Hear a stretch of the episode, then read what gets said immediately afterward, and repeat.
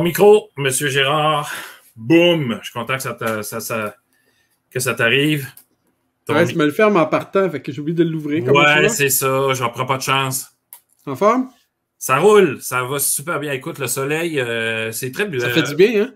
Ben, c'est parce qu'il faut pas trop se fier à température présentement, la, la météo, parce qu'il annonçait. Euh, il me semble qu'il annonce de la pluie tout le temps, puis c'est comme repoussé. Je suis pas en train de chialer, là. Bien au contraire, mais euh, ça, oui, ça fait du bien. Euh, ça fait vraiment du bien. Puis là, en plus de ça, aujourd'hui, c'est frais, hein? Et on pourrait se partir une prochaine émission pour parler de météo. Bon, on peut. Avec euh, tableau vert, puis... Euh, ouais, c'est ça, exactement. On, voit la dépression ici. On parlerait pas de dépression chez les, chez les jeunes ou chez les profs. On parlerait juste de la dépression, dépression atmosphérique, dépression... Dépression, dépression, anticyclone dépression. Je ne suis pas, sûr qu'on appelle ça une dépression atmosphérique. Hey Pierre, euh, en parlant de dépression, euh, on, parle de santé mentale chez les enseignants aujourd'hui? Oui, oui, on va commencer premièrement par euh, un ancien élève que j'ai eu, Alex Boissel, qui va nous parler de son parcours particulier, parcours scolaire assez particulier. Puis quand on parle de persévérance, là, on peut mettre Alex Boissel à côté, là, puis ça fit très, très, très bien, peut-être un synonyme.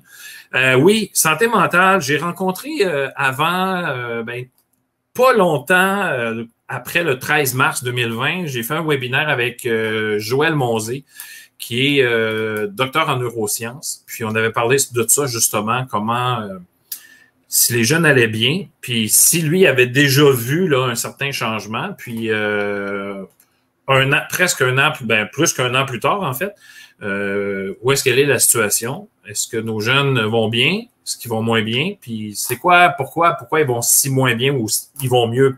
Qu'est-ce qui s'est passé? Parce qu'après un an, je pense qu'on peut faire un, genre de, topo là, de, la santé mentale des jeunes, puis peut-être aussi de certains adultes parce qu'ils travaillent avec des adultes. Donc, on va essayer de faire un portrait de tout ça. Puis on va terminer notre émission avec euh, nul autre que Maurice Tardif, euh, le professeur Maurice Tardif, euh, qui je pense qui est un incontournable en recherche en éducation ici au Québec et même pas mal partout dans la francophonie. Puis avec le professeur Tardif, on va parler de décrochage chez les enseignants. J'ai hâte, d'entendre ça, moi. J'ai hâte d'entendre ce qu'il a à nous dire parce qu'on en parle toujours, en fait. Là. On dit que la moyenne... À chaque automne, on en parle. 25% hein, qui disent à peu près là, entre 20 et 25% des nouveaux profs se rendent pas à leur cinquième année. Ça ressemble à ça un peu, là, la, statistique, je pense. Donc, ils se rendent pas à leur cinquième année d'enseignement. De, de, ils, décrochent avant. Alors, on va en parler avec Maurice, euh, Monsieur Tardif, qui a été euh, qui a été un petit peu dans le jus euh, dernièrement. Là, euh, en tout cas, pas sûr que ça nous tente de parler de ça, mais bon, il a été dans le jus. Il s'est retrouvé avec du travail que certains faisaient puis qu'ils peuvent plus faire un peu résumé. Ça ressemble à ça. ça ressemble à ça, ouais. je ne peux pas dire de non, ça ne tente pas de rentrer dedans ça. fait trop beau pour parler de ça. Hey, euh, Marc-André, euh, écoute, je vais, je, vais, je vais te faire. Euh, je vais te faire apparaître à la fin de l'entrevue avec Alex. On se voit tantôt. Yes, sir. Oui. Bye.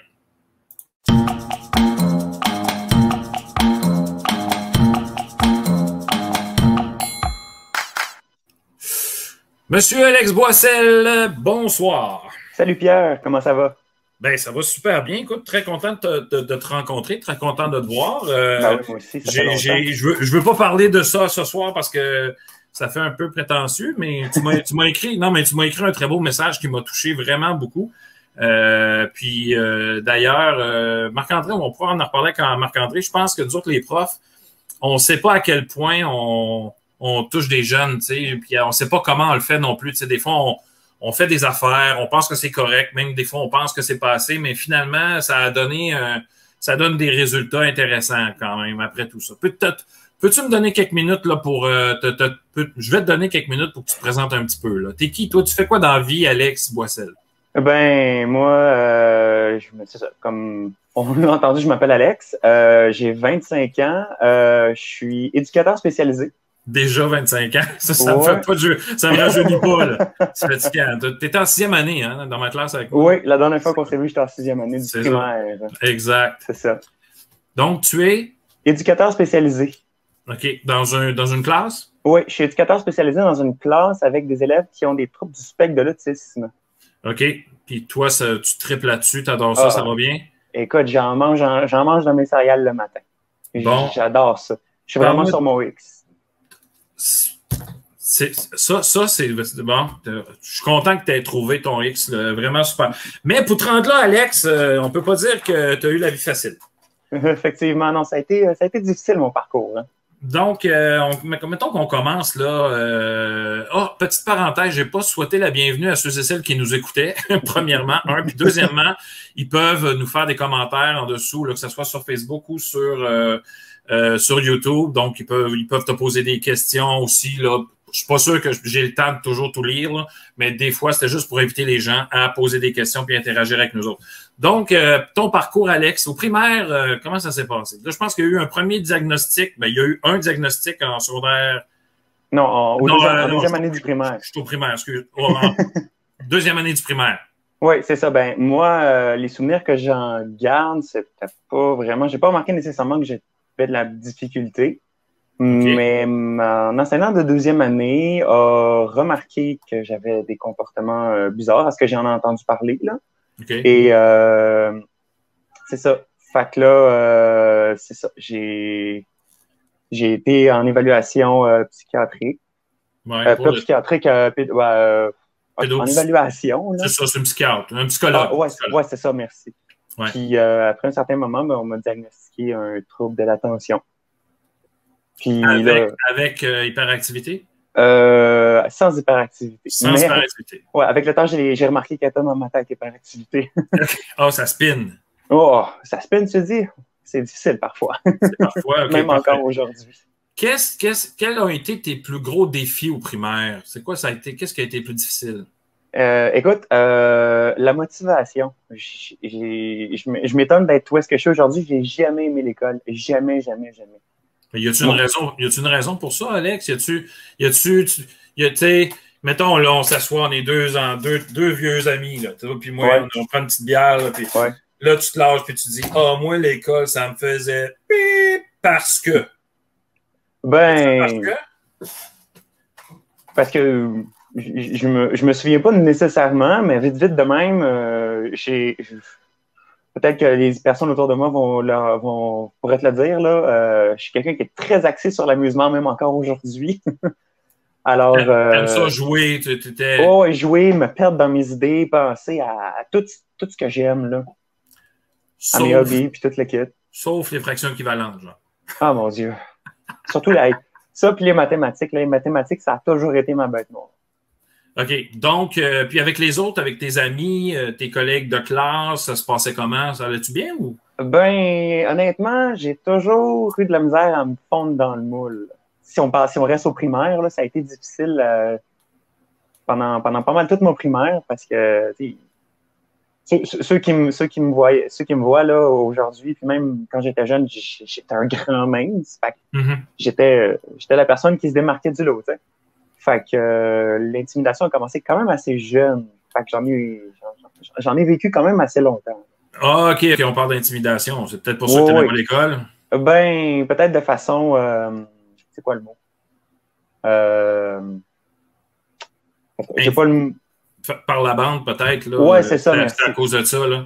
Ouais, c'est ça. Mais à la base, c'était vraiment, j'aimais pas ça aller à l'école le matin. Puis, toutes les personnes qui ont un trouble de déficit d'attention marqué vont te le dire, c'est difficile de garder l'attention. Fait que euh, mon attention partait très, très, très rapidement. Il fallait, il fallait faire un show en avant pour, pour garder longtemps. Là. Ouais, ouais. Puis, tu sais, heu- heureusement, j'étais un enfant et je suis encore une personne qui s'intéresse à plein d'affaires. Fait que euh, moi, tu sais, mettons les sciences, euh, l'histoire, euh, tout ce qui n'était pas matière de base comme français. Je crois que j'étais quand même pas si pire en français, là. Les mathématiques, on n'en parle même pas. Euh, L'anglais, c'était quand même pas si pire. Fait que, tu sais, les- mettons les matières de base, c'était un peu moins facile. Tu sais, les matières comme l'histoire, la science, comme je te disais, c'était plus le fun. C'était un peu plus ma tasse de thé. J'avais des petites connaissances, Donc, un, des recherches. un gars curieux, Ouais, pas, pas facile pour toi de garder le focus. Ouais. Euh, mêle un peu de ça, mêle avec ça un peu d'intimidation. Ça te fait pas, euh, ça te fait pas. Euh, ben c'est surtout l'intimidation, c'est sûr et certain que du moment que tu sais que tu vas te faire intimider à l'école ou tu risques de te faire intimider, ouais. ça te tente pas d'y aller. Là. Ouais, mais honnêtement, euh, je, vais- je vais- on va pouvoir s'en parler quand, quand, quand on va arriver au secondaire, là. Mais euh, j'étais pas nécessairement conscient de ça le matin, mettons, avant d'arriver à l'école. Je le vivais, puis je le vivais, puis j'étais. euh, Ça, ça arrivait quand ça arrivait, puis je m'en rendais compte là. OK. OK, OK. Donc, t'a- t'avais pas d'appréhension, là. T'avais pas Merci, de. c'est ça. C'est ça. OK. J'avais pas Cool. d'appréhension. Parfait. Donc, OK. Euh, puis là, on a fait, t'as fini ton second- ta, ta- ta primaire avec moi en sixième année. Oui. Euh, grosse année d'ailleurs. Euh, Oui. quel, quel, quel prof t'as eu cette, cette année-là? Non, non, c'est une blague, c'est une blague. Je veux, je veux pas qu'on parle de ça. Euh, au secondaire, euh, comment t'as fait ton choix au secondaire? Euh, T'es allé au programme régulier? Euh, ben, tu vas revenir un peu, là, mais on ne parlera pas dans long en large de toi. Je me souviens d'une rencontre de parents, euh, je pense avec toi, ma mère, moi, puis une autre professionnelle, je pense que c'était la psychoéducatrice de l'école, Nicole Moquin, je me rappelle encore de son nom.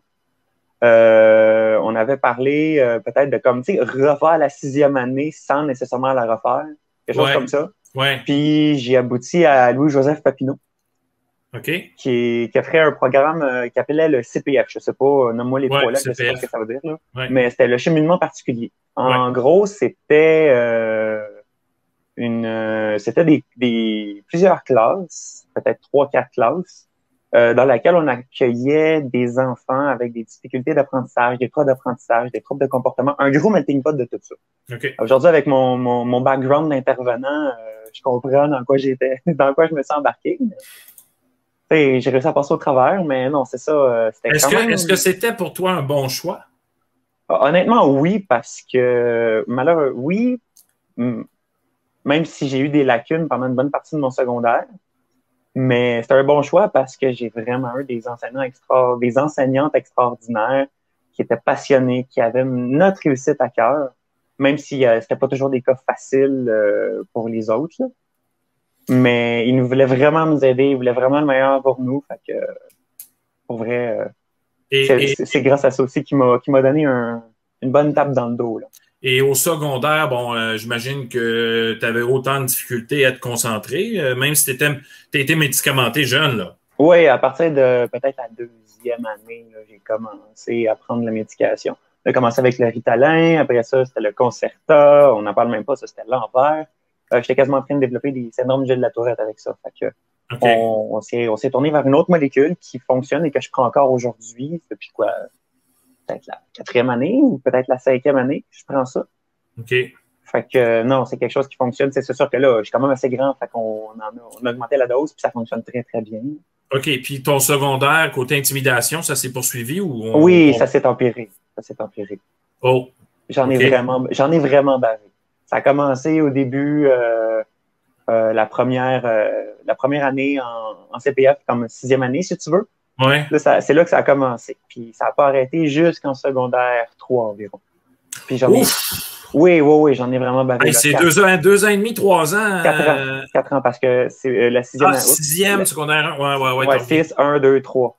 Ouais, Ouais. euh, c'est ça, 3. Exact, exact, ouais, je comprends. Fait que, euh, non, c'est ça. Puis, à un moment donné, je me suis tanné, là. Puis, là, j'ai commencé à dénoncer. Puis, ils ont commencé à se calmer. Puis, ils voyaient que Alex, il se laissait pas faire. Là. Ah, Puis là, j'ai commencé à me faire un peu plus d'amis. En secondaire 4, 5, c'est là que j'ai commencé à avoir euh, plus d'amis, que j'ai commencé à avoir euh, un lien Mais- d'appartenance avec tout, avec, avec mes pères, là. Avec Alex- mes- mes- mes gens. Ale- Alex, est-ce que le fait d'avoir commencé à dénoncer puis de te sentir, j'imagine, que tu te sentais un peu plus en confiance, ça a ouvert, de la- ça a ouvert les portes à, ta- à, à recevoir des amitiés, là? Oui, vraiment, vraiment. Puis en même temps, tu sais, moi, je suis quand même quelqu'un d'assez. euh, beaucoup de monde, beaucoup de monde vont me le dire, je suis quelqu'un d'assez spécial, qui, euh, si on peut se permettre comme ça, là, un- son, son genre de personnalité. Là. Mhm. Fait que, euh, tu sais, oui, les gens me remarquaient assez vite. Tu sais, j'avais, j'avais des, des petites lubies ou j'avais des idées bizarres que les gens trouvaient soit le fun ou qu'ils aimaient pas. Tu sais, ils t'aiment ou t'aiment pas. Fait que, Ouais. tu sais, les, les gens, je pense qu'ils étaient quand même attirés par ça. Puis, en même temps, moi, suis quelqu'un qui aime tout le monde et qui s'adapte facilement en, groupe. Cool. Là, là, je veux, je veux euh, parce que le temps avance vraiment trop vite. Là, on va passer deux heures avec toi, là, puis je m'ennuierai pas du tout. Là. Ben non, ben non. Euh, en passant, euh, M. Tardif et M. Mosé sont là juste pour dire, juste pour les rassurer, comme de quoi que je les vois, là, puis que ils sont en attente, ça sera pas trop long, on va passer à eux. Je, je, veux, Alex, que tu me parles de ton choix de carrière. Comment tu as fait pour faire ton choix de carrière? Ben, écoute, peut-être que tu t'en souviens en 16e année, j'avais un gros trip sur les avions. C'est un peu loin pour moi, de dire, là, mais ça ne me surprendrait pas. mais non, euh, j'avais un gros trip sur ces avions. Je me suis dit, ah, je vais essayer quelque chose dans ce domaine-là et tout. Mais, tu sais, moi, je me suis rendu compte que j'aimais beaucoup les interactions humaines, euh, être avec les gens et tout. Puis, plus j'avançais dans, mon parcours, plus je me disais, j'aimerais ça aider les gens. Puis, ma meilleure amie, euh, Adriane, qui, euh, qui elle est un peu plus jeune que moi, mais tu sais, un moment donné, on s'est assis puis on a dit, hey, euh, sais, elle allait dire, j'aimerais ça être travailleuse sociale. J'ai fait, ah ouais, mais j'ai entendu parler que c'était lourd comme, comme type de job. J'ai fait, j'aimerais ça quelque chose qui te ressemble, mais moins lourd. j'ai fait des recherches, j'ai fait, ah, éducation spécialisée. Fait que, écoute, euh, je me suis, on va l'essayer, je me suis garoché les pieds dans le vide. Puis j'ai abouti au cégep Marie-Victorin. Et, et est-ce que ça s'est bien passé au cégep? Euh, oui, oui, oui, euh, oui. Ça a été difficile parce que, encore une fois, la motivation puis les cours, euh, on n'en parle même pas. Là. Puis surtout, je sais pas si tu te souviens un peu de ton cégep, mais tu as, as, le second, oups, as le secondaire puis tu as le cégep. Là. Ouais. C'est un, un, gap, là. Excusez l'anglicisme, tout le monde. Je te, parlerai pas de mon, je te parlerai pas de mon cégep à soir. C'est ça, c'est pas boy. Mais, mais c'est un gap, là. C'est une grosse marche à monter, puis c'est différent beaucoup de beaucoup de liberté, hein, beaucoup d'autonomie. tu t'arranges. Oui, puis euh, ça, a été un défi. J'ai été capable quand même de, de, de, m'arranger. C'est sûr que au début, le, la première année, euh, c'était vraiment difficile là, parce que j'ai euh, j'ai passé quand même à 8-9 cours en une semaine. J'avais des pauses d'une heure par jour, cinq jours semaine, des cours entre 2, 3 et 4 heures. Trois fois par jour. C'est ça. Fait que non, euh, j'ai frôlé l'épuisement, là. Puis écoute, euh, je me souviens, j'ai abandonné mon cours de français. Mon premier cours de mm-hmm. français, j'ai fini ça à, à 13% là. J'étais pas capable de remonter la pente, puis ma santé mentale était en train d'en prendre un coup, là. C'était vraiment, vraiment difficile. Tu as décidé de mettre ça de côté, tu as dit, écoute, là, je me, me rendrai pas malade pour un cours, non, clairement. Puis euh, tu t'as recommencé tout ça, tu as, fini par réussir. Oui, oui, oui, oui, oui j'ai réussi. Tu sais, à la base, une technique, euh, pour ceux que ça intéresserait, en général, euh, pas mal, c'est pas mal tout trois ans. Ouais. Mais, tu sais, si jamais il y en a qui décident que c'est trop pour eux, trop de cours, trop de charge mentale, faut pas hésiter d'aller voir euh, les personnes les personnes qui s'occupent de ça. Là, ils, vont, ils vont vous alléger ça. C'est ce que j'ai fait, moi. J'étais allé voir une personne qui m'a allégé mon programme. Qui me l'a mis sur quatre ans au lieu de trois. Puis là, j'ai passé de 9 cours par semaine à 4 cours. Ah, oh, OK. Donc, on a été avec des, avec, ouais, avec une ou deux journées off là, qui me permettaient de faire mes cours. J'avais des pauses de 3 heures entre mes cours, ce qui m'aidait beaucoup. Fait que non, c'était bien, là, mais ça me fait penser, tu parlais de l'autonomie, euh, ça a toujours été un défi pour moi, ça. Tu sais, je finis, je finis par rentrer dans, par, par, par suivre le train, là, mais faut que je cours en maudit après pour le poignet ça, a été un défi pour moi. Ça t'a jamais découragé, Alex? Ça m'a donné, t'as pas dit, euh, excusez le terme, mais fuck off, euh, je m'en vais de faire euh, d'autres choses, puis... Écoute, tu, questionnerais ma mère là-dessus, là. Elle, me l'a dit souvent. Regarde, si t'as plein, là, balance tout ça, là, puis va dans autre chose. À chaque fois, je répondais non, je veux pas lâcher. C'est ça que je veux faire, puis c'est ça que je veux faire même si j'en avais plein mon casque, puis que j'étais écœuré, puis qu'il y avait des cours qui me faisaient suer, je disais non, je veux continuer pareil. Alex, as-tu un petit mot pour nos jeunes, tu sais, qui en arrachent, là, puis qui. Qu'est-ce que tu pourrais leur dire? Euh, écoutez, moi, si je peux faire, si je peux lancer un gros message à ceux qui, se sentent concernés par, par, euh, par ce genre d'histoire-là, là, abandonnez pas, euh, si vous avez de la difficulté, n'hésitez pas à en parler à ceux que vous aimez, à ceux qui comptent pour vous, que ce soit vos amis, votre famille, vos enseignants, euh, des personnes qui sont, euh, qui sont importantes pour vous à l'école, même si c'est pas vos profs, des anciens profs, même si c'est le concierge, allez, allez en parler. Si vous, si, vous connaissez des gens, même si ça fait longtemps que vous en avez pas par, vous avez pas parlé à ce monde-là, allez, allez leur parler. Si, si, ça pense que ça peut vous faire du bien, là, n'hésitez pas. Ils vont être là sûrement pour vous aider. Puis il y a certaines personnes qui vont être capables de, de, de vous amener vers des, des, du monde pour vous aider. Surtout si vous parlez à des professionnels là, qui sont à l'école pour ça. Euh, des, des, éducateurs spécialisés, des psychoéducateurs, des psychologues, des, une infirmière aussi. Mhm. N'hésitez pas à aller parler à ceux qui sont là pour vous. Tout est, si vous avez un agenda, là, allez regarder dans, le- dans vos agendas. Ont Ouais, il y a tout temps plein de numéros, là. Exactement. Puis Ouais. ça dit parfois aussi, c'est écrit dans l'agenda où est-ce que c'est dans l'école, le bureau, là, pour vous informer euh, à vos profs. Ouais. N'hésitez pas, tout le monde est là pour vous aider. Puis Marc- perdez pas confiance en vous, là, vraiment. Wow. Vous êtes capable. Vous êtes capable. Euh, Marc-André, tu, tu as un petit mot pour Alex? Ben, félicitations, c'est une belle histoire, c'est inspirant. Merci. Euh, moi, je suis content de savoir que. euh, c'est drôle, c'est vraiment niaiseux ce que je vais dire, là, mais le concierge, là, euh, dans une école, là, il peut faire une différence. Hein. Oui. Euh, où on travaille à l'école, là, les élèves, là, euh, faire le ménage avec eux, il y a des élèves qui demandent de faire une petite tournée de, de nettoyage de, de, Mhm. de rampes, parce que là, présentement, il faut évidemment nettoyer les rampes deux, trois Ben fois oui. par, euh, par, euh, par jour. Ben les oui. élèves, là, les, les garçons se battent pour aller avec lui. Tu sais, juste par sa présence. Non, mais juste par sa présence. Ouais. Tu sais, Ouais. il est accessible, il est super fin, il est Vraiment. dévoué. Puis Ouais. juste ça, là, ça fait une différence, euh, surtout dans les moments euh, qu'on euh, qu'on vit. Puis, tu sais, tantôt, à la fin de notre émission, avec le professeur Tardif, on va parler de d'enseigner en temps de pandémie. Là, tu sais, c'est comment dans une école présentement. Là, il y a une Mhm. enquête là, que, que, que le professeur va pouvoir parler. Puis, fait que, tu sais, dans des moments où c'est difficile, là, Ouais. souvent ceux qu'on s'y attend le moins peuvent nous aider. Ouais. c'est Ouais. juste ça que je devrais rajouter. On a, on a des beaux messages pour toi, là, Alex. euh, de lire présentement. ça, là. Ouais, ceux et celles là, qui tu pourras aller voir sur Facebook. D'ailleurs, les messages sont tous là. là. Ah, Bravo. Hey, Alex, on doit te laisser. euh, c'est trop court, notre affaire. Euh, Ben Il oui. va falloir qu'on regarde notre formule, Marc-André. Ça n'a pas d'allure. 15 minutes. C'est, des fois, c'est, pas assez long. Hey, euh, Alex, je te souhaite encore tout, tout le beau que tu mérites. Lâche pas. Puis euh, un bon bonjour à ta maman en plus que j'ai rencontré euh, par la force des choses quand tu étais Ben oui. élève avec moi. Un Ben bonjour à maman. Et puis, euh, lâche pas. Puis, euh, écoute, si tu as d'autres projets, là, puis que t'es- tu fais des choses spéciales dans ton école, dans ta classe, fais-nous signe. Nous autres, on est là pour ça d'ailleurs. Ben oui, ben oui. On s'est on s'est informé. On se tient au courant. Merci beaucoup. Puis, euh, on se retrouve. ranger euh, ta sécheuse. Ah, ça, c'est Et- le téléphone de ma mère, là. On, se retrouve, on se retrouve de l'autre côté avec euh, M. Monzé. À plus. Salut! Bye.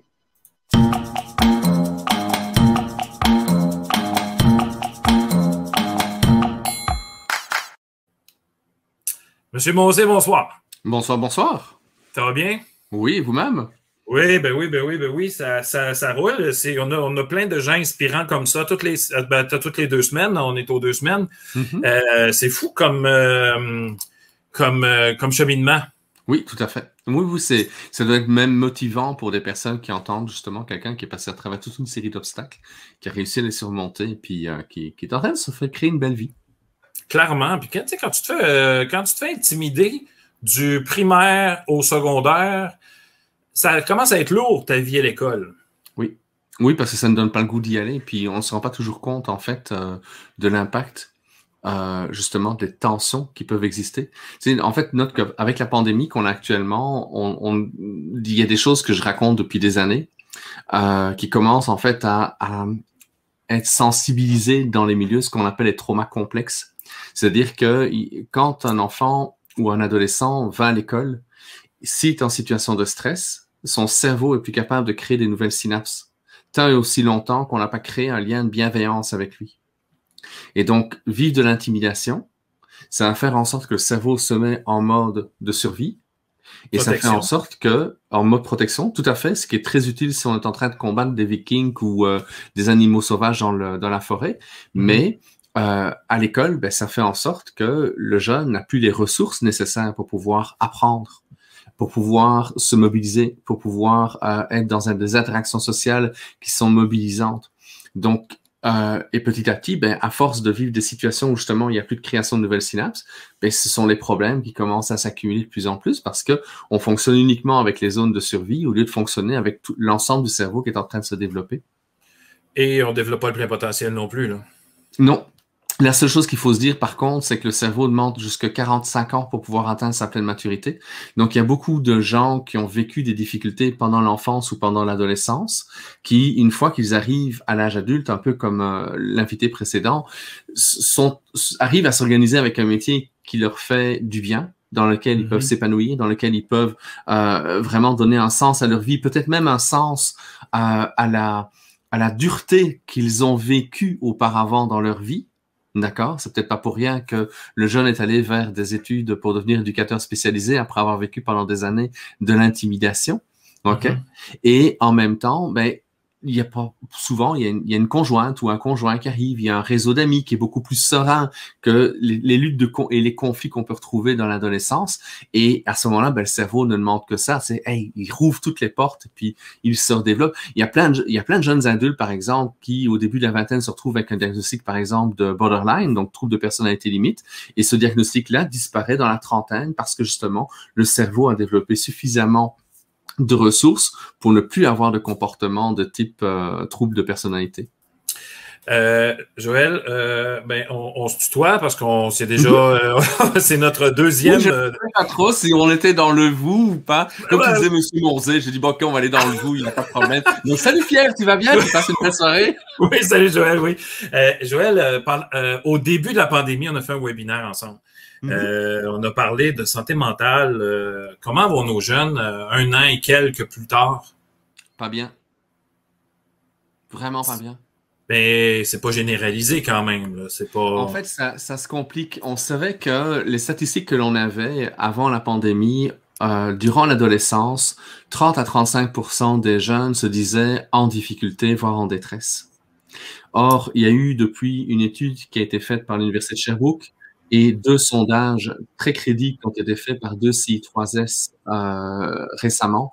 Et on parle de 70% de jeunes qui se disent en détresse. Mais quand tu parles de détresse, Joël, ben, ça veut juste dire, des regards, j'en peux plus, ça n'a pas de sens. Pourquoi est-ce que je vais à l'école? Euh, c'est préférer passer du temps sur un jeu vidéo, sur du, du clavardage, que de, de, de, de, fonctionner en fait dans un système scolaire qui, malgré toute la bonne volonté euh, des gens qui sont autour, ça, ce n'est pas suffisant. La seule chose qui fait vraiment la différence entre le, le 30% de jeunes qui arrivent à bien fonctionner pour le moment et le 70%, c'est la qualité du milieu familial. Donc, ça veut dire que le professeur peut faire, peut être un excellent professeur. Le professeur peut donner tout ce qu'il a et vraiment être, comment dire, génial.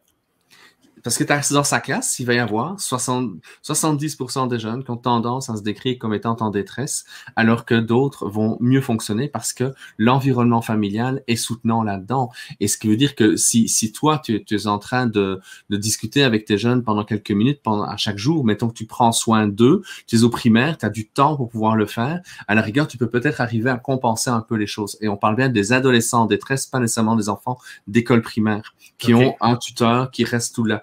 Mais au secondaire, en fait, il y a eu tellement de pression à l'automne dernier pour la réussite. Tu sais que, par exemple, il y avait euh, une consigne du ministère qui disait on va se centrer sur les essentiels. Donc, tu as eu dans plein d'écoles secondaires des profs plein de bonne volonté qui se sont dit on va se rassembler et on va déterminer c'est quoi nos essentiels. Oui, mais tant que les examens du ministère n'étaient pas abolis, et ils n'ont été abolis que fin de l'automne, D'accord? Eh bien, à ce moment-là, ils revenaient, ben oui, mais si on doit les préparer avec les examens du ministère, ça ne marche pas. Tu sais, mes deux grands, qui sont des jumeaux jumelles, ils ont commencé leurs premiers entraînements d'examen de, secondaire 5, euh, examen du ministère, on s'entend, au mois de décembre. Ils avaient leur premier test préparatoire à se préparer. Donc, il y a une pression qui a été mise énormément sur eux. Et puis, tu as démoli leurs réseaux sociaux parce qu'ils peuvent plus se voir. Tu as démoli des couples parce que tu, il y a eu, euh, dans la première partie de la pandémie, avec la fermeture de tout, hmm. les couples n'étaient plus autorisés en tant que tels. On n'était pas censé se voir. Mais il y a eu assez rapidement une prise de conscience de la part du Premier ministre que les couples, les jeunes, les adolescents, il fallait leur permettre de pouvoir continuer leur vie amoureuse de manière normale. Mais avec le couvre-feu, on est revenu dans une situation où plein de jeunes ne se sont plus autorisés d'avoir euh, des relations amoureuses. Donc, tu as eu des séparations amoureuses là-dedans. Tu sais, il y a même eu un, article dans le Journal de Montréal, il y a un moment donné, où les policiers sont allés reconduire deux cégepiens qui, pour faire leur travail, se mettaient chacun dans une chambre, l'un chez papa, l'autre chez maman. Mais, comme ils étaient en couple, ils se voyaient le soir. Il y a deux policiers qui sont allés le prendre qui sont allés ramener le monsieur bien gentiment chez lui. C'est ça qui n'a pas de sens. Euh, le sport, tous les sports de contact, tous les sports qui permettaient. Tu combien de jeunes allaient à l'école pour faire du sport? C'était ça qui leur permettait de tenir le coup. Donc, on a arrêté ça. Sport de contact, arrêté. Euh, le, comment dire, les apprentissages hybrides. Mes deux grands, pas de problème. Ils sont bien à la maison, ils sont heureux là-dedans. Pour eux, c'est même beaucoup moins de stress parce qu'il y a moins de tension sociale à devoir gérer. Et mm-hmm. donc, à partir de ce moment-là, ben pour eux, ça fonctionnait bien. Mais pour ceux qui n'ont de la misère à, avoir un environnement familial adéquat, pour ceux qui ont de la misère à s'auto-responsabiliser, pour ceux qui ont de la misère à, gérer quand papa et maman sont en train de se disputer en arrière parce que télétravail, c'est peut-être pas toujours, toujours facile. Quand tu as besoin de quatre ordinateurs parce que tu as papa, maman, un garçon, une fille ou peut-être éventuellement un troisième enfant et que les lignes Internet, elles gèlent, d'accord? Donc, tout ça, ça fait en sorte que, ben, petit à petit, ceux qui n'avaient pas suffisamment de ressources internes ou dans le milieu familial se sont trouvés de plus en plus en difficulté. Et personnellement, je m'inquiète. Et, à quoi, bon, on s'entend que bon, on est dans, en tant que pandémie. Moi, dans ma tête, euh, bon, ceux et celles qui ont vécu la, la guerre puis qui ont vu la guerre, vont me dire Pierre, ça n'a pas rapport dans ton exemple. Là, tu es dans le champ complètement. Peut-être, là, mais moi, dans ma tête, quand on parlait de pandémie, de, confinement et tout ça, je me disais, bon, on est comme un peu en temps de guerre. Tu sais, je veux dire, euh, c'est un moment exceptionnel dans notre vie. Moi, je, écoute, euh, ça fait longtemps qu'on n'a pas vécu ça, là, clairement. Euh, ça prend aussi des mesures exceptionnelles.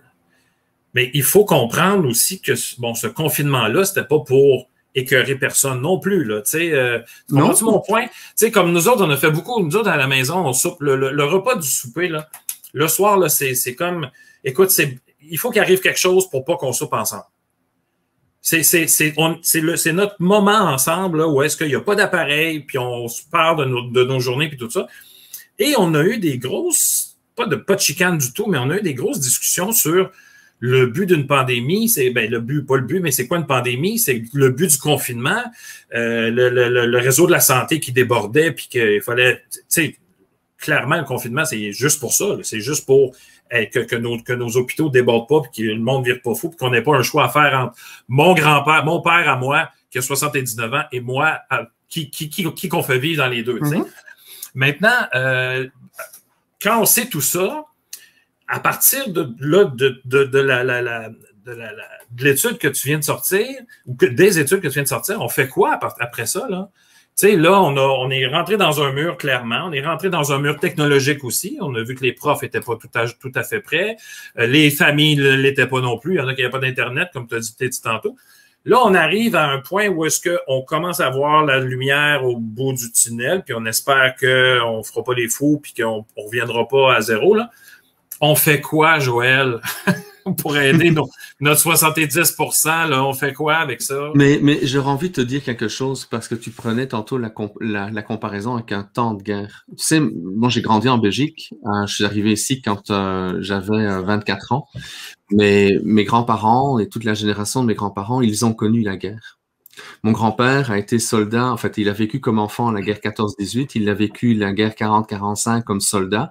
La Belgique s'est faite enfoncer en dix jours en 1940, Liège étant la première ville que l'Allemagne a rencontrée sur son passage vers la France et l'Angleterre. Liège a pas tenu très longtemps et mon grand-père a, a passé trois ans et demi dans un camp de concentration sans savoir si sa femme et sa fille, ma tante, étaient encore euh, vivantes. Euh, je pense que ça, c'est terrible. Mais il y a une chose qui revenait continuellement dans le discours de mon grand-père, la camaraderie. Le fait que les gens se soutenaient, le fait que les gens s'entraidaient. Et c'est ça qui faisait en sorte que les gens ont été capables de passer à travers un épisode dramatique. Or ici, l'ennemi est invisible. Tu sais, si mon grand-père D'accord? On est, en train de lutter contre des Allemands. Les Allemands sont visibles. Mais donc, je prends des Vikings. On est attaqué par des Vikings. Le viking, c'est une réalité concrète. Ouais. Un virus, c'est abstrait. J'ai travaillé pendant sept ans pendant mon doctorat avec des singes, bien que ce n'était pas l'objectif de travailler sur ce virus-là, mais le singe pouvait être porteur d'un virus. Si moi je le contractais, en 48 heures, j'étais mort. Autrement dit, pendant sept ans, je savais que quand je rentrais au laboratoire, je pouvais deux jours après être décédé. Non, je suis en paix avec l'idée d'un virus. Je suis en paix avec l'idée de mourir. Parce que sinon, j'aurais été incapable de fonctionner dans mon doctorat. Clairement. ouais. OK? Mais la plupart des personnes n'ont pas cette ressource-là parce qu'on se pose plus des questions sur la mort. On se, on va plus à l'église. Je dis pas que les gens doivent aller à l'église, mais il y, a une, il y a une réflexion qui doit se faire sur le sens de la vie, sur le sens de la mort, sur l'en- l'entraide, sur le, sur le réseau social. Or, c'est là-dessus que ça a été malheureusement, puis je peux comprendre pourquoi les microbiologistes ont encouragé les gouvernements à le faire, mais on a en fait bloqué beaucoup tout ce qui faisait l'essence de l'être humain, c'est-à-dire son réseau social réel, l'entraide. On a peur du voisin, on a peur qu'il nous donne le virus, on a peur que quelqu'un de notre famille nous donne le virus. Donc, on a créé beaucoup de situations de type paranoïaque et là, en fait, ben, quelque part, il va falloir retravailler avec tout ça. Parce que quand on va sortir de, de cette crise dans un an, deux ans, trois ans, parce qu'il faut pas croire que ce que l'on a actuellement va nous permettre de passer facilement, Mhm. eh bien, il va falloir travailler avec cet art, recréer des réseaux sociaux, arrêter d'imaginer que l'autre pourrait nous tuer involontairement et des choses pareilles. Faire très attention à ce qui est dit dans les médias. Il y a des gens qui écoutent LCN et RDI continuellement et qui se font bombarder d'in- d'informations comme quoi ils vont mourir. Mais ça aussi, ils vont devoir recréer quelque chose. Je pense que parfois les journalistes ont oublié qu'ils avaient une responsabilité et ils ont peut-être contribué à une pro- beaucoup de séparation et beaucoup de difficultés qu'on va voir dans, dans les choses. Par contre, tu me demandais qu'est-ce qui va se faire de, de bien éventuellement plus tard. J'ai la chance de travailler beaucoup avec Jean-François Roberge dans différents Mhm. comités pour... euh, on n'a pas de position, on n'a pas le choix de suivre les consignes de la santé publique. Ouais. Maintenant, qu'est-ce qu'on fait dans le carré de sable qui est autorisé? Et il y a des choses qui ont vraiment bougé depuis un an, un an et demi. Je te dirais juste un- une chose. On remet en question les examens du ministère sur leur forme dans laquelle ils étaient faits. Tu sais, tu as 15% de nos jeunes qui sont médicamentés en cinquième, sixième année primaire. Pourquoi? Dans la plupart du temps, réussir des examens sixième année primaire. Que des jeunes, comme le jeune, quand on, tu as vu tantôt, s- utilise un médicament, ça fait peut-être partie des solutions qu'on peut lui donner. Mais 15% d'une classe de sixième année primaire, ça n'a pas de sens d'un point de vue Ouais. médical. Qu'il y a une gestion, il y a une, il pression qui est mise et qui doit se questionner. On est en train de revoir les examens du ministère. On est en train de revoir comment on va donner du support aux élèves qui ont des difficultés. Pas juste les enfants qui ont des apprentissages difficiles, mais également les enfants qui réussissent bien. C'est-à-dire ceux qu'on appelle les HPI.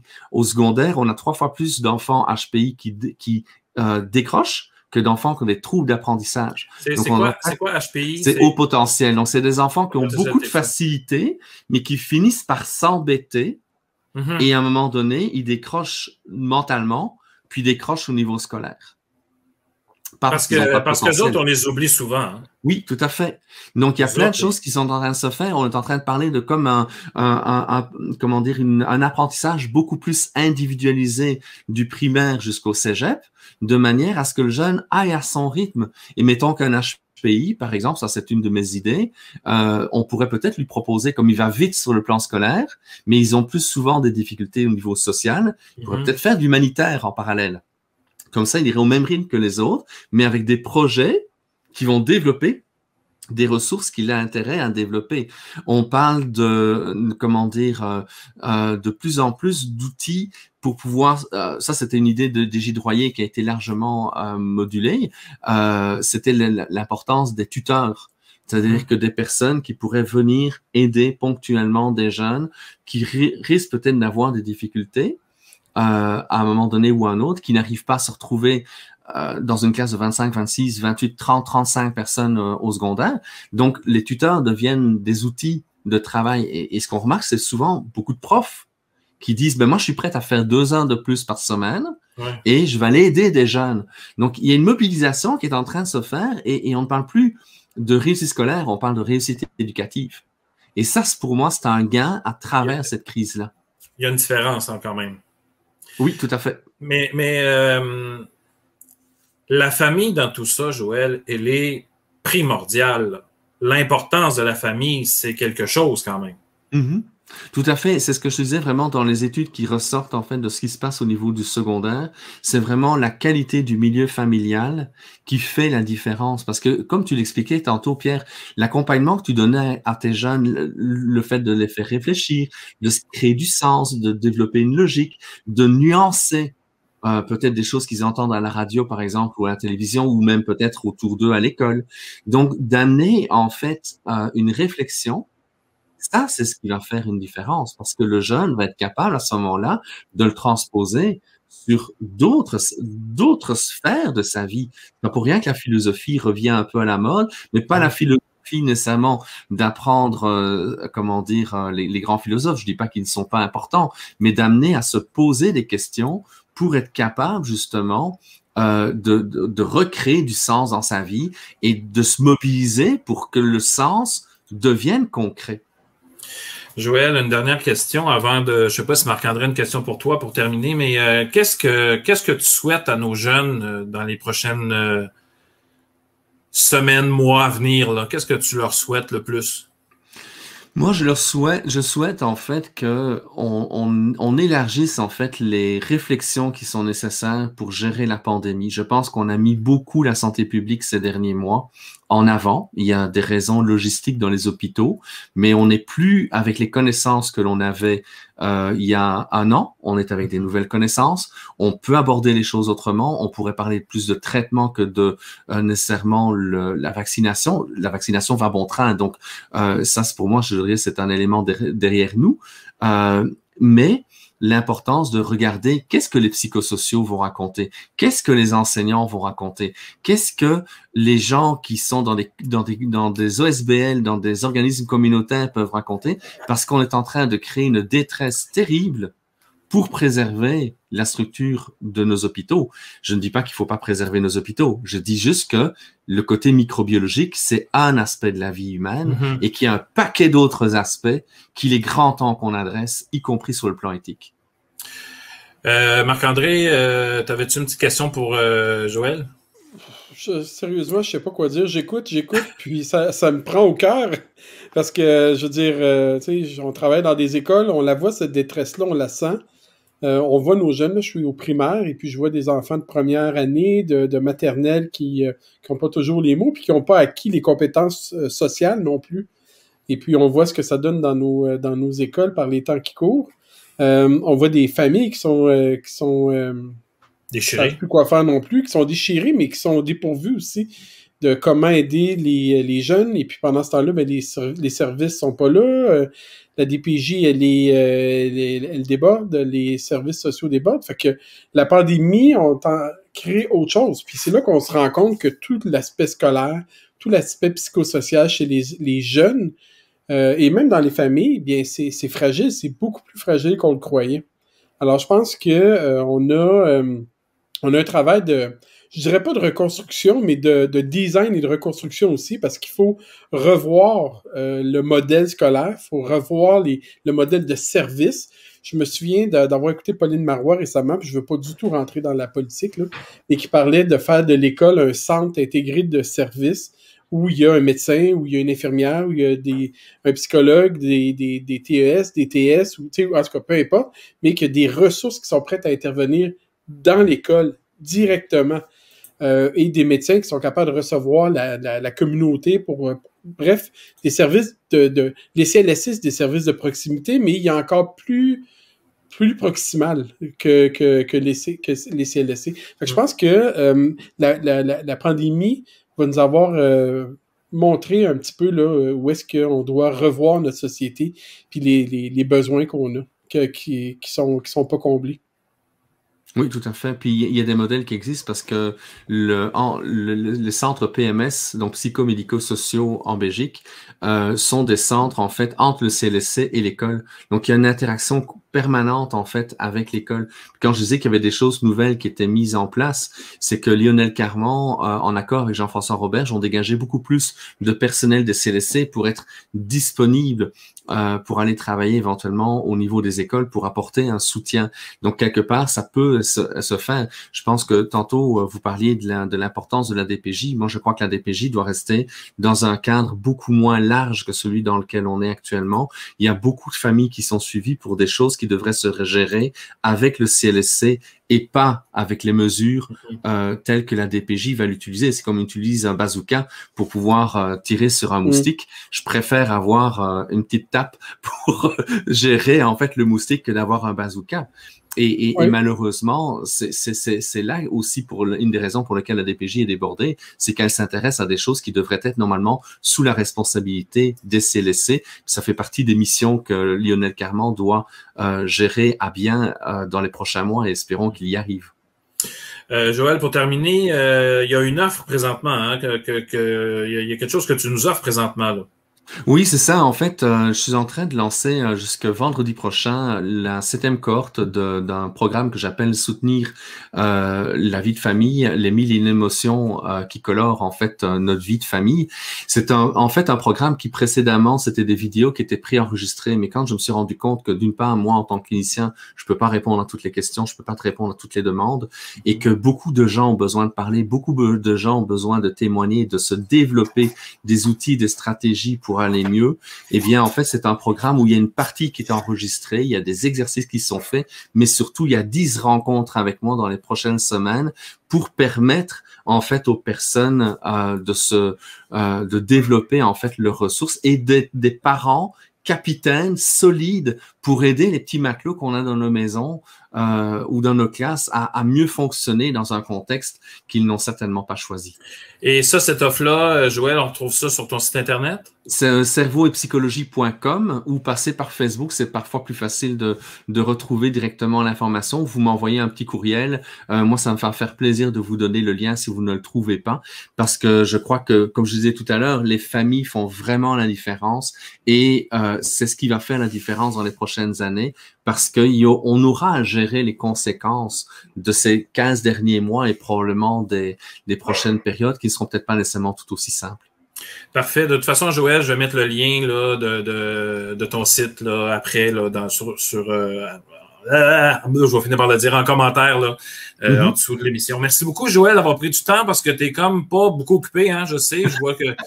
je pense que la dernière fois que j'étais, j'ai été occupé comme je le suis euh, ces derniers temps, c'était à l'époque de mon doctorat euh, où je faisais mon doc, je, faisais une, autre formation, je faisais de la clinique, je faisais de la, de la politique, où je faisais un peu ce que je joue actuellement comme rôle auprès euh, de Jean-François Roberge, avec Jean-François Roberge d'ailleurs qu'on le faisait pour mhm. essayer de d'essayer d'améliorer le bien commun. Puis euh, je dirais que c'est un petit peu une situation un peu comme celle-là. Puis en même temps, je le regrette pas. Tu sais, j'ai la chance de vivre de bien vivre, de vivre dans un environnement dans lequel moi je suis bien, mes enfants vont bien, donc j'ai envie de donner du temps pour que les gens aillent mieux aussi, puis aussi des témoignages et, des outils pour que les personnes puissent passer à travers la crise dans laquelle on est.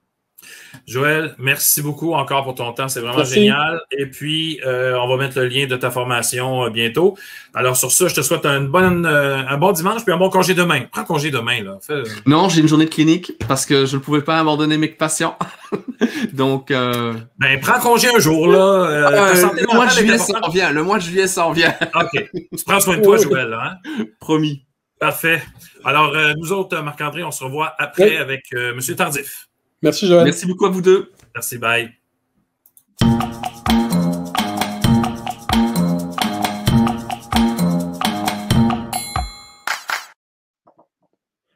Monsieur Tardif.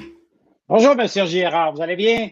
Ça va très bien. Je suis vraiment content de vous voir. Écoutez, ça fait plusieurs mois qu'on se parle de, votre participation. je suis content de vous avoir avec nous euh, aujourd'hui. On disait que M. Monzi est occupé. Vous êtes un homme occupé aussi. Vous êtes professeur à l'Université de Montréal. Pardon? Oui, je suis assez occupé. Donc, euh, vous êtes professeur titulaire à l'Université de Montréal. Euh, vous êtes euh, également, vous êtes toujours à la direction du CRIFPE? Oui, je suis directeur du Centre de recherche interuniversitaire sur la formation et la profession saillante. Et je suis professeur à temps plein avec mes, étudiants au doctorat. Oui. Écoutez, euh, vous êtes ici aujourd'hui pour nous parler de décrochage professoral, de décrochage enseignant. Je ne sais pas s'il y a une façon ou une autre de le dire. Ça, ça dit peut-être des deux façons.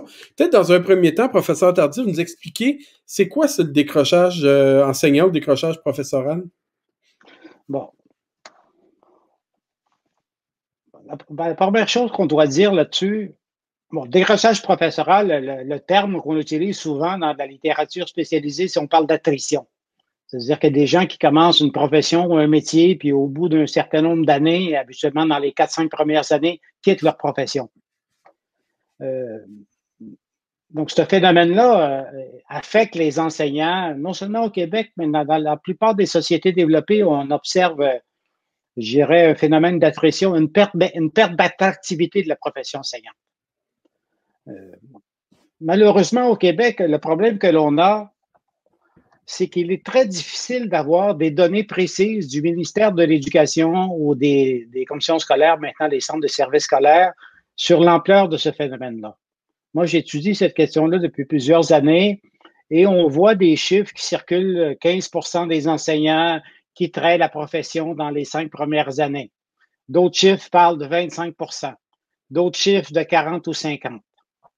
Moi, ce que je peux vous dire, c'est que la seule étude sérieuse qui a été publiée par une statisticienne du ministère de l'Éducation, qui s'appelle Madame Letourneau, elle a fait une présentation au congrès de l'ACFAS en 2014. Elle a étudié, elle, les cohortes, les nouveaux enseignants qui rentraient dans, le métier, dans la profession, de 98 à 2012. Et elle a montré, chef à l'appui, que dans les deux premières années, environ 25% des enseignants et des enseignantes quittent la profession. Et dans les cinq premières années, c'est 49% des nouveaux enseignants.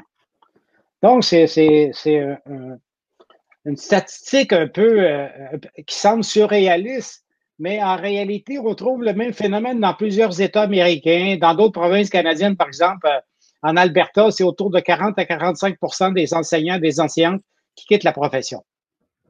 Donc, d'abord, c'est ce phénomène-là, le décrochage, c'est-à-dire que c'est des gens qui se sont formés pendant quatre ans à l'université, donc c'est 17 ans de scolarité en tout, là, si on calcule primaire, secondaire, collégial et université, et qui euh, rentrent dans la profession et qui trouvent euh, les conditions de travail souvent trop pénibles, les, difficultés en gestion de classe, euh, les relations avec les collègues ou l'équipe école, et qui euh, souvent sont aussi, il faut comprendre que les nouveaux enseignants, pendant plusieurs années, sont à statut précaire. C'est-à-dire que quand tu commences, tu sors de l'université, tu as fait quatre ans, dans les premières années, des fois, ça peut aller jusqu'à 7, 8, 9 ans, tu es précaire. Ça veut dire que tu, peux avoir plusieurs écoles que tu vas fréquenter dans la même, dans même année. Moi, par exemple, euh, entre 2013 et 2019, donc dans les dernières années, en réalité, j'ai suivi un groupe d'enseignants et d'enseignantes avec des collègues, là, une soixantaine d'enseignants et d'enseignantes de la grande région de Montréal. On les a suivis pendant six ans.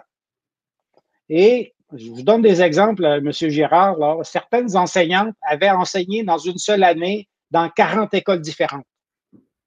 Beaucoup de nouveaux, beaucoup d'enseignants, de nouveaux enseignants enseignent des matières pour lesquelles ils n'ont pas été formés.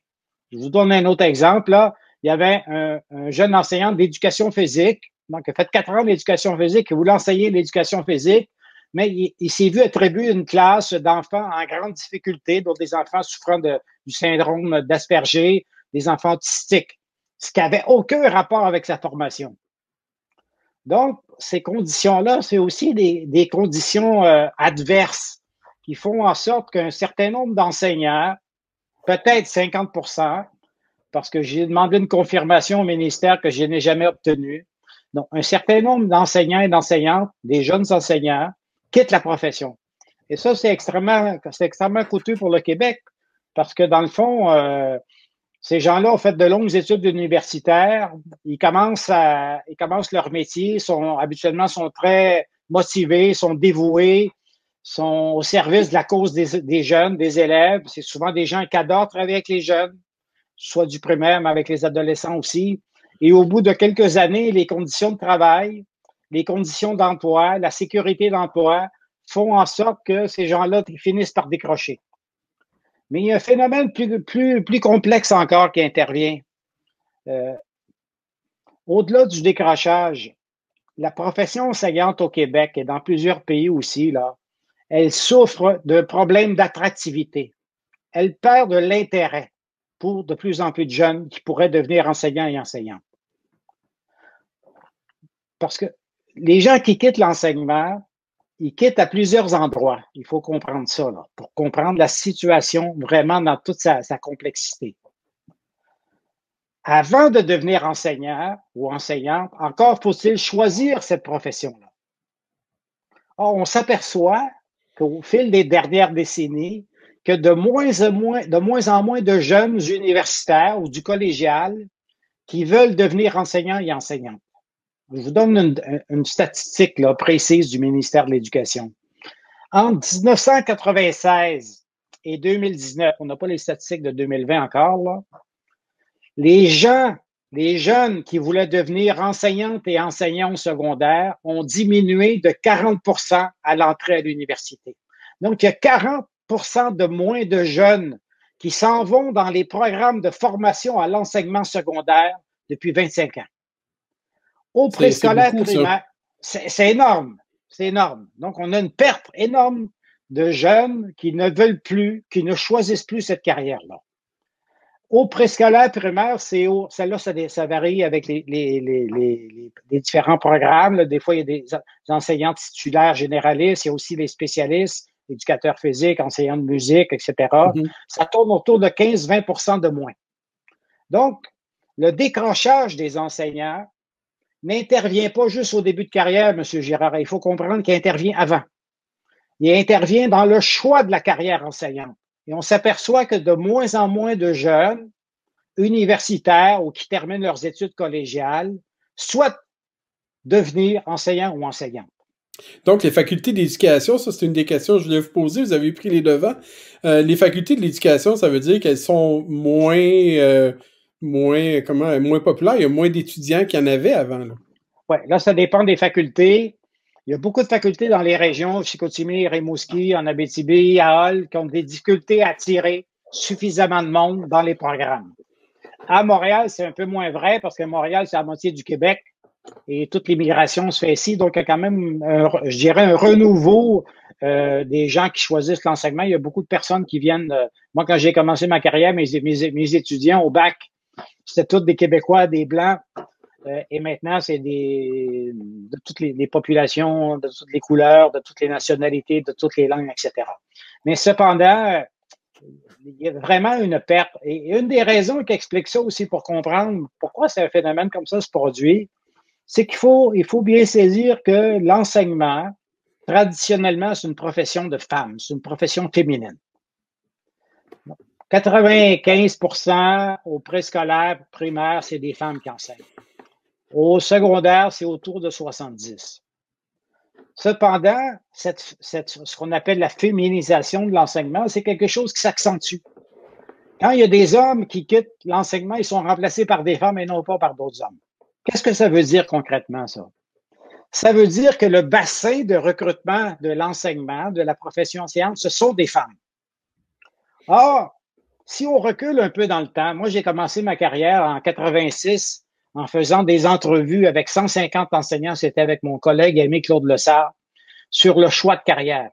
Et je parlais à des, des, enseignantes qui avaient commencé souvent dans les années 50, dans les années 60, qui me disaient, professeur Tardif, à l'époque, là, quand je suis devenue enseignante, j'avais pas vraiment le choix. Ou bien je devenais enseignante, ou je devenais infirmière, ou je devenais secrétaire. Donc, toujours des, métiers de femmes, des professions féminines. C'était des, métiers de femmes. Donc, toutes les femmes qui étaient bonnes à l'école, toutes les femmes qui avaient le goût de poursuivre des études après le secondaire, faire l'école normale ou à l'université, se dirigeaient vers l'enseignement. Ce n'est plus le cas aujourd'hui. Les jeunes femmes qui finissent le cégep ou qui commencent à l'université ont un large éventail de professions devant elles. Par exemple, il y a plus de femmes aujourd'hui en médecine qu'il y a d'hommes, ce qui n'était pas le cas en 1960, au contraire. Donc, les femmes qui choisissaient traditionnellement l'enseignement, ils ont un large éventail de possibilités, ce qui explique en partie le fait qu'elles désertent aussi la profession enseignante au profit d'autres professions ou d'autres métiers peut-être plus attractifs, plus, payants ou plus prestigieux. Ça, c'est un, des problèmes que l'on a. Mm-hmm. Donc, ça, c'est le premier phénomène sur lequel je voulais attirer votre attention, M. Girard. Avant même de commencer les études vers l'enseignement, on perd du monde. Un autre endroit où on perd des gens, c'est pendant les études. Il y a un certain nombre euh, d'étudiants qui rentrent dans les facultés, mais selon les facultés, on perd de 30 à 60% de nos étudiants pendant quatre ans. Je sais, par exemple, je ne citerai pas les universités, là. Je parlais avec des collègues d'autres universités qui montrent que 60% de leurs étudiants ne terminent pas leur bac de quatre ans. Et ça, c'est dû à quoi? C'est du des découvertes qu'elles ne sont pas faites pour enseigner, difficulté de la charge euh, d'études, euh, manque de motivation, découragement, difficultés financières, parce qu'il faut savoir aussi que beaucoup des étudiants aujourd'hui, c'est plus comme les étudiants des années 60. Souvent, c'est des étudiants qui ont un boulot en plus d'étudier. Souvent, c'est des gens qui sont déjà en couple, sont plus avec leur père ou leur mère. Et donc, ces gens-là ont aussi d'autres d'autres intérêts et d'autres pressions. Donc, on perd des gens. Ben, tous les programmes universitaires perdent des gens. C'est pas juste l'enseignement, là. Mm-hmm. Mais nous, on en, perd, on en perd particulièrement compte tenu de la première perte dont je vous parlais tantôt. Il y a moins de monde qui choisissent l'enseignement et pendant le cursus universitaire, on en perd encore. On en perd la moitié. On en perd une bonne moitié. Donc, on en perd avant le choix de la carrière, on en perd pendant la formation, on en perd au début de carrière, mais on en perd aussi en cours de route. Et là, encore une fois, malheureusement, il y a un problème, moi je trouve qu'il y a un problème d'incurie administrative au Québec. C'est très difficile de savoir le nombre d'enseignants qui quittent la profession avant l'âge normal de la retraite. Je fais une sorte de recherche pour le ministère. Ça fait des mois que j'essaie d'avoir des données justement pour, pour préparer ma rencontre avec vous.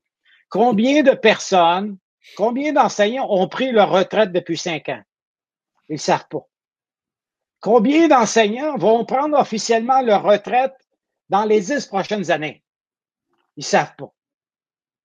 Combien d'enseignants ont quitté volontairement la profession enseignante avant l'âge de la retraite normale, autour de 60-65 ans? On ne sait pas. Je pense qu'ils ne savent pas non plus il y a combien d'enseignants au Québec? moi, j'ai déjà posé cette question. Oui, on sait à peu près, on a des 100 000, on a 70 000. Bon, c'est quelque chose entre les deux. Puis quand on ben regarde les. Mais euh, effectivement, ben, il y a. C'est parce qu'il y a une confusion souvent dans les statistiques. Le gouvernement, il calcule les enseignants équivalents temps complet. OK. Donc, si quelqu'un est, par exemple, euh, comme vous, vous êtes permanent, vous avez, vous avez un poste à temps plein, vous faites toutes vos heures, vous, vous, vous, on vous calcule comme un équivalent en temps complet. Mais si à côté, il y a trois, trois, trois jeunes enseignants précaires et leur total d'heures donne un équivalent, on les calcule juste comme un. Oh, OK. Donc, en réalité, dans la province de Québec, si on tient compte du préscolaire, du primaire, du secondaire, de l'éducation euh, du secteur professionnel et de l'éducation des adultes, parce que l'éducation des adultes, dans le fond, c'est, c'est la suite de l'école secondaire pour ceux qui ont, qui ont abandonné on a, avec le privé et le public, on a à peu près 121 000 enseignants. 121 000 enseignants. Ben, une question qu'on peut se poser aussi, par exemple, on parle de pénurie d'enseignants.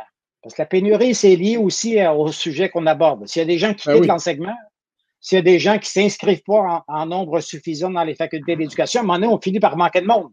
On est en situation de pénurie. Mais quelle est l'ampleur de cette pénurie-là au Québec? On ne le sait pas.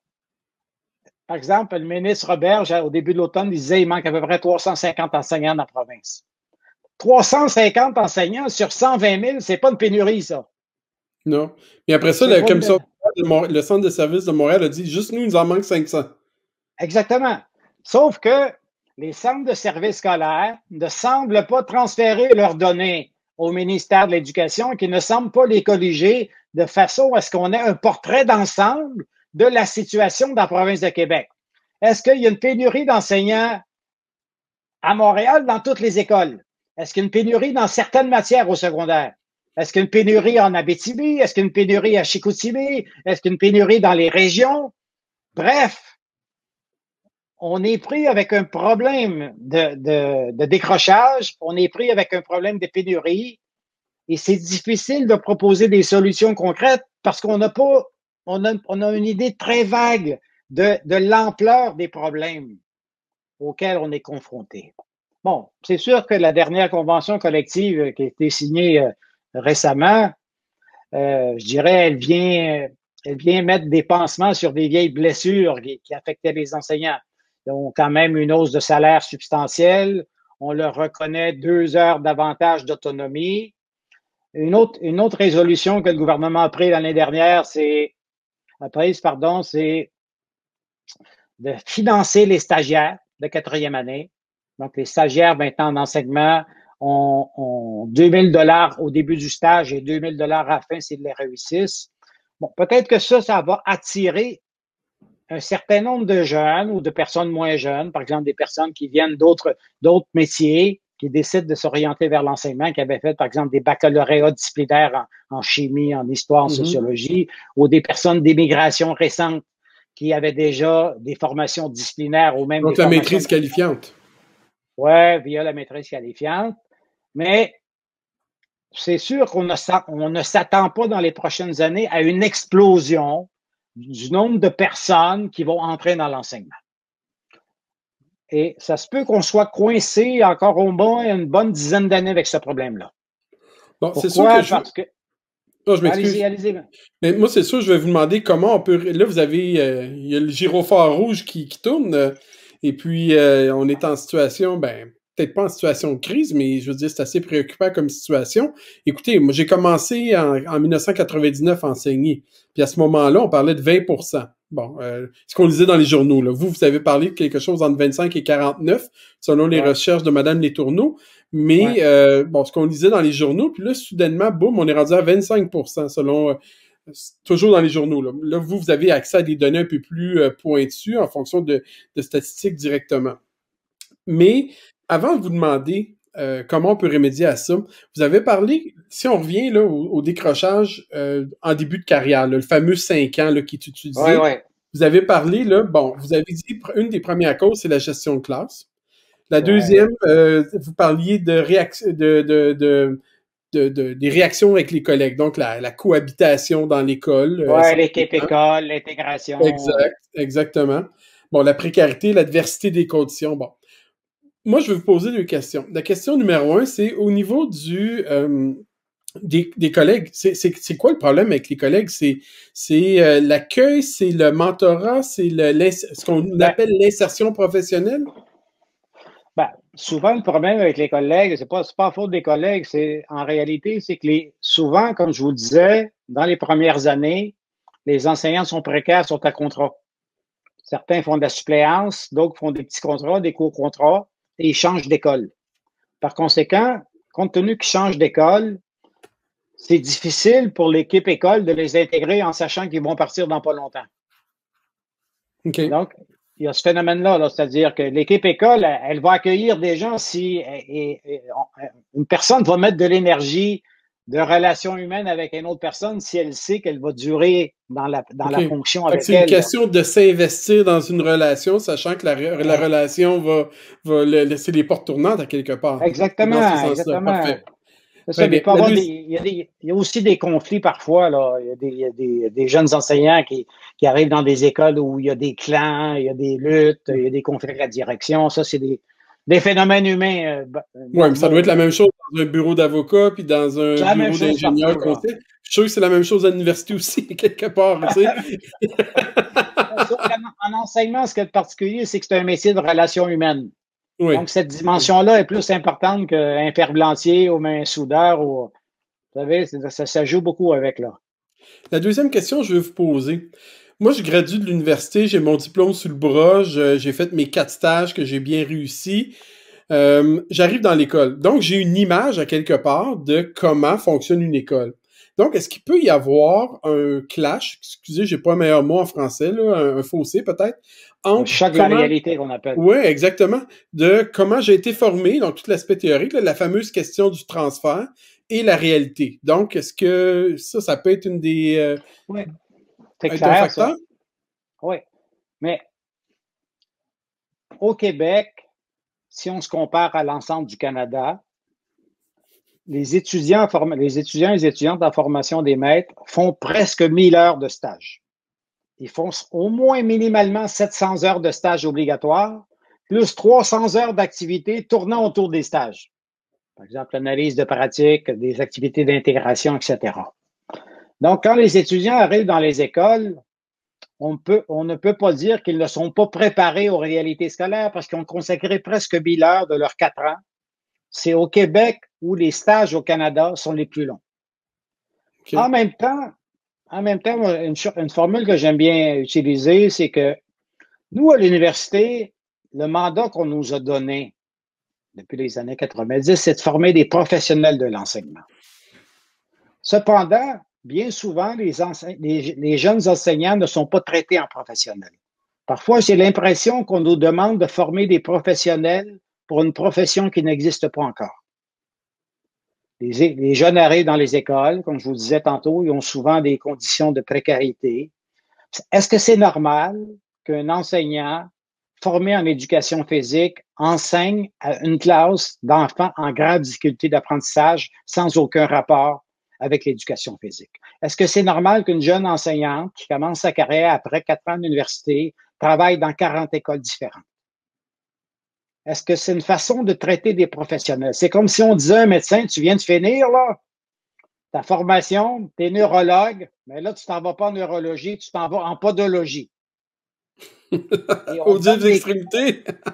on, te donne les, on te donne les cas les plus durs en commençant les classes les plus difficiles parce que ces, ces, classes-là, les enseignants, souvent, ils font des burn-out dans ces classes-là, il faut les remplacer et c'est les, les, jeunes enseignants qui les remplacent. Donc, non seulement ils enseignent une matière pour laquelle ils n'ont pas été formés, mais souvent, on lui donne des classes les plus difficiles.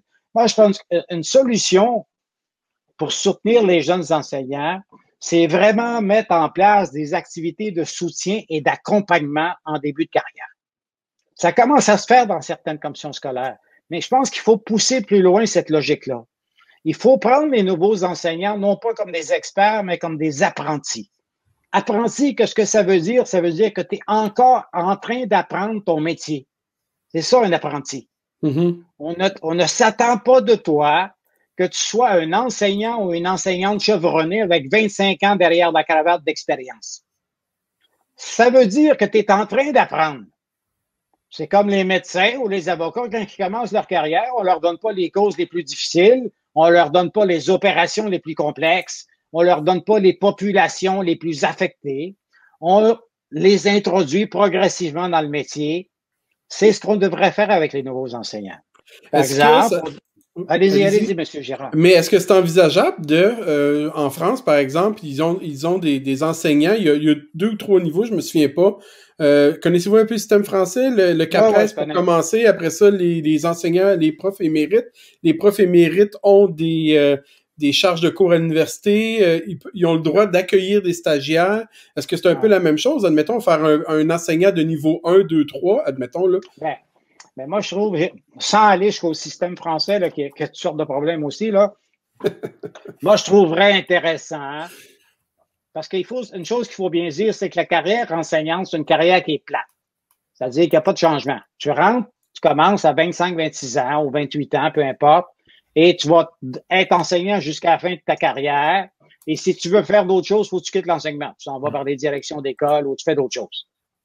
Pourquoi pas ne pas offrir à des enseignants des opportunités, des, des, des, une, souplesse de carrière qui ferait que des enseignants dynamiques ou des enseignantes dynamiques pourraient davantage s'investir comme mentor ou support auprès des nouveaux enseignants pour les accompagner dans les premières années de la carrière. Et être libéré d'une charge d'enseignement. être libéré d'une charge, avoir des récompenses euh, financières ou symboliques, comme ça se fait dans certains pays. Euh, ça se fait en Angleterre, ça se fait aux États-Unis. Il, il, y a beaucoup de choses qu'on peut faire qui ne coûterait pas vraiment plus cher, que ça supposerait une certaine réorganisation du temps de travail.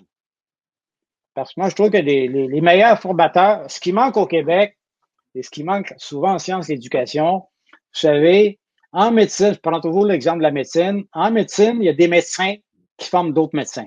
Mm-hmm. Il y a aussi des biologistes, il y a des, des neurologues, il y a toutes sortes de scientifiques. Mais à un moment donné, ça prend aussi un médecin pour former d'autres médecins. Moi, je trouve que les enseignants devraient avoir un plus grand rôle dans la formation de leurs futurs pères. Pourquoi ne pas davantage inviter à l'université des enseignants expérimentés, des enseignants dynamiques, qui ont le goût de faire des choses avec les, avec les nouvelles générations d'enseignants et d'enseignantes? Ça, ce serait une, une avenue qui me semble prometteuse. Pierre, as-tu des questions? Non, mais j'écouterai M. Tardif. des heures de temps, là, c'est, euh, super passionnant. Euh, on parlait, on a fait d'ailleurs sur Twitter euh, ce qu'on appelle un, avec les Twitter Space qui appellent, là, c'est, bon, c'est maintenant audio, là. On a fait une genre de petite, on a parlé de l'insertion, l'insertion professionnelle, justement.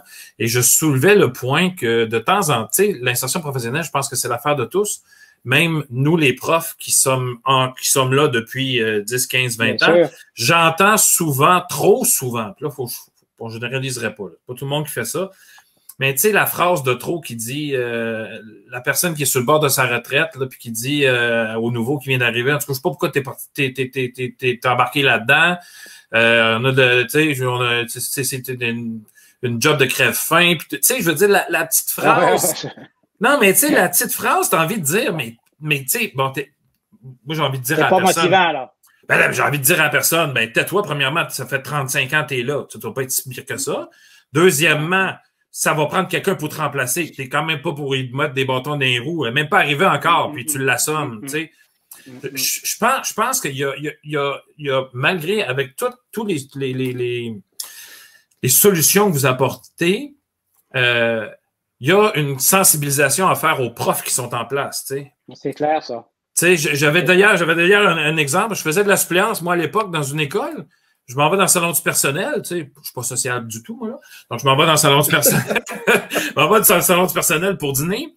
Quelqu'un me, me, me, cogne sur l'épaule puis qui me dit euh, Excuse, mais c'est ma place. C'est comme Pardon? c'est parce que tu es assise à ma place. Tu es assis à ma place. Donc là, ben, moi, comme je suis pas trop gêné, puis je j'ai une paupière colonne, je me suis levé, j'ai regardé en dessous, de, en dessous de la table, si, puis en dessous de la chaise si le nom n'était pas là, puis je me suis retourné de bord en disant ben, excuse, mais ton nom n'est pas écrit, donc euh, je vais continuer à m'asseoir puis à manger. Finalement, je suis parti, tu sais, parce que. Mais, mais tu sais, c'est, des, c'est niaiseux, là, puis c'est épisodique, cette histoire-là. Mais ça arrive trop souvent pareil, M. Tardif. Mm.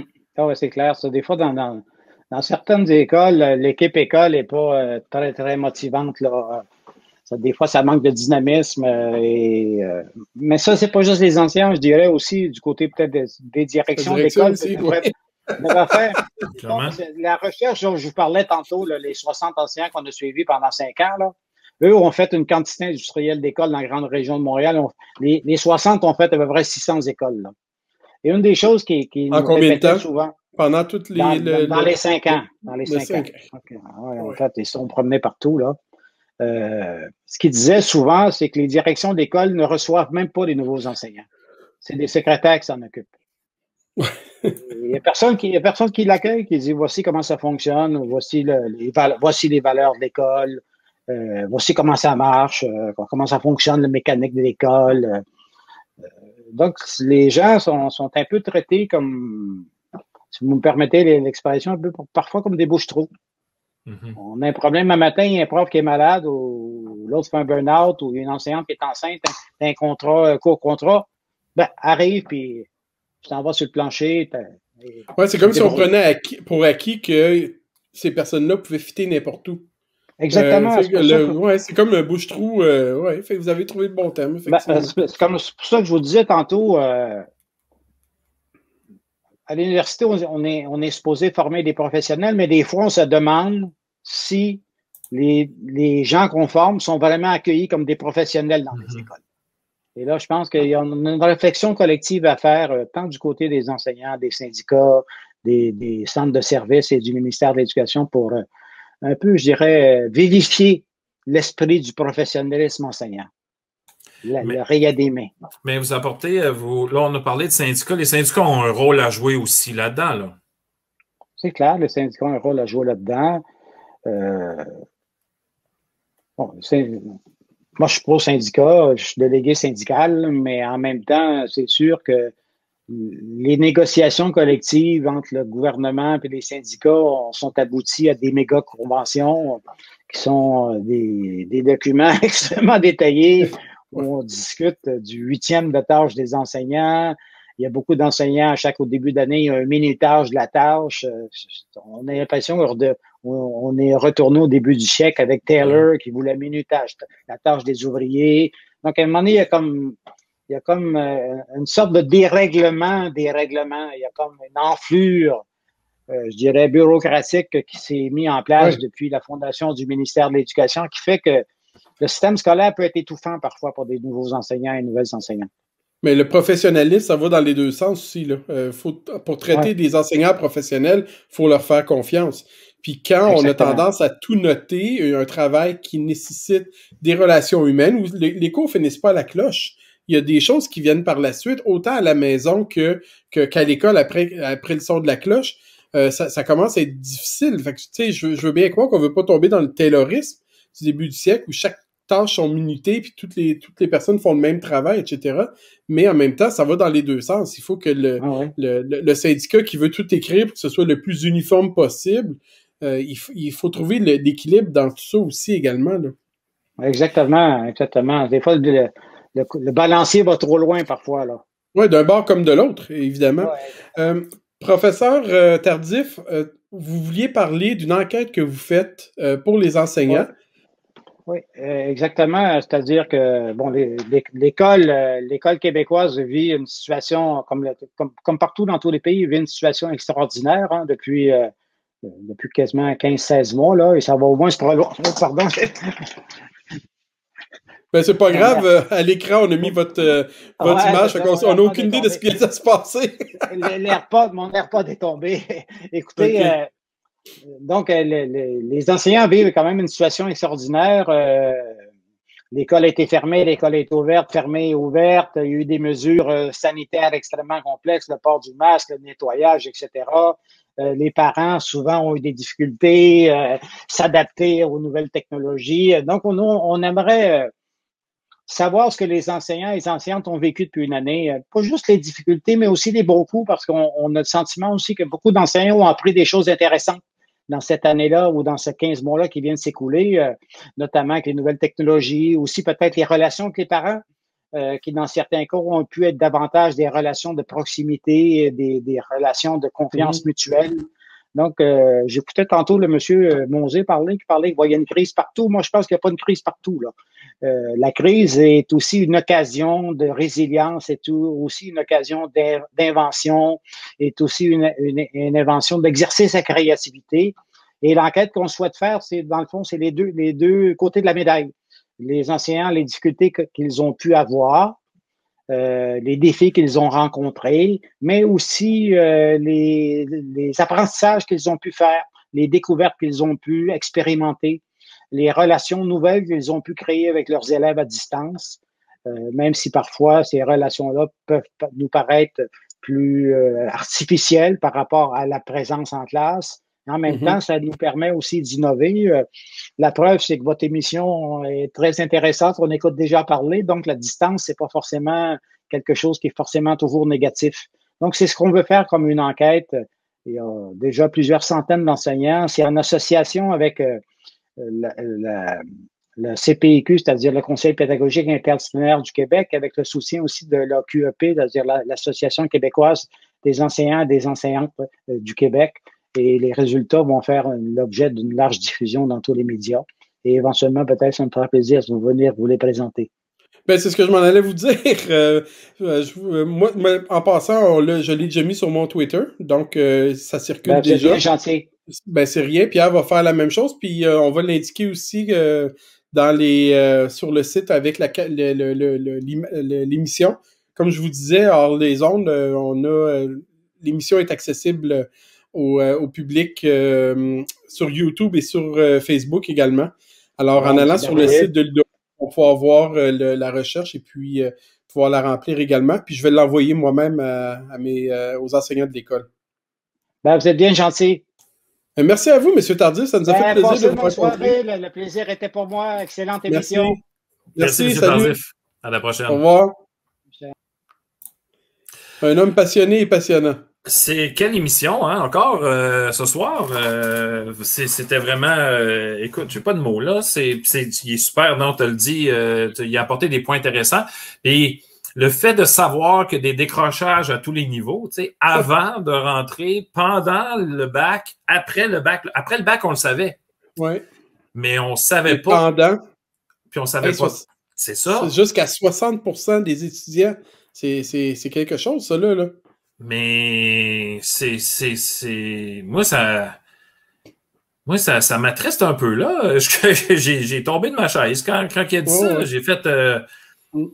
alors, je ben, pense moi, c'est, drôle, hein, parce que moi, c'est sûr que ça m'attriste, mais en même temps, ça me motive à, à faire ce qu'on fait là ben et à faire, euh, essayer de donner un coup de main parce que, écoute, euh, tu sais, on n'est plus rendu jeune jeune, toi puis moi, là. non. Euh, puis dans, je sais pas toi dans combien de temps, mais moi, dans 12, 13 ans à peu près, ça va être le temps de la retraite. T'es tellement plus vieux que moi. Non, non, t'es plus vieux que moi, toi. C'est pas.